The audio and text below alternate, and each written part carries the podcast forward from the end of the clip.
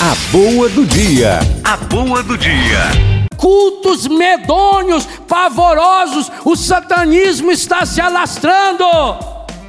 E em nome de um pluralismo religioso, em nome da liberdade religiosa, em nome dessa pseudo-liberdade, essa falsa liberdade, as pessoas estão se contaminando dentro de casa.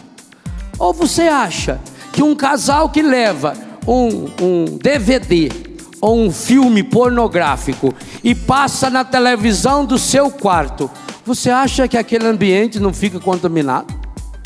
Você acha que o mesmo demônio que assistiu aquelas filmagens, onde transforma o corpo de um homem e de uma mulher num monte de pornografia, não vai entrar e entra pela sua mão, é você que levou, e alguns ainda levam escondidinho que é para ninguém ver. Foi assim que o demônio entrou. Você notou? Talvez até tenha melhorado por alguns dias o seu desempenho físico sexual. Mas e depois? Você notou como que depois, e isso eu já ouvi de muitos casais, depois você começou a precisar fazer o que o filme fazia? Você começou a bestalhar o seu relacionamento? E hoje vocês não se suportam? Não pense você que foi o amor que acabou, não, amor não acaba. Amor muda. Amor é igual a fé, se não é alimentado, ele vai diminuindo, fica só aquela cinzazinha. Aí precisa do sopro para voltar.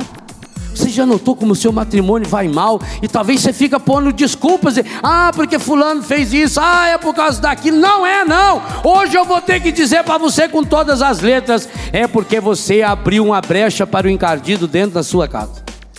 E enquanto ele não sair de lá, o seu matrimônio não vai melhorar, o seu filho não vai se, conseguir se libertar da droga, sua filha não vai sair dessa vida prostituída que está vivendo, e aquele clima da sua família de discussão, de briga, de ofensas, igualzinho o testemunho daquele senhor paralítico lá em Lourdes, enquanto o demônio não sair de dentro da sua casa, nada melhora, e só tem um jeito do demônio sair de dentro da sua casa: leve Jesus lá para dentro. A hora que Jesus chega, meu filho, ele vai embora.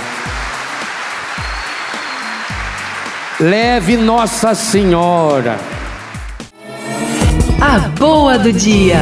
A boa do dia.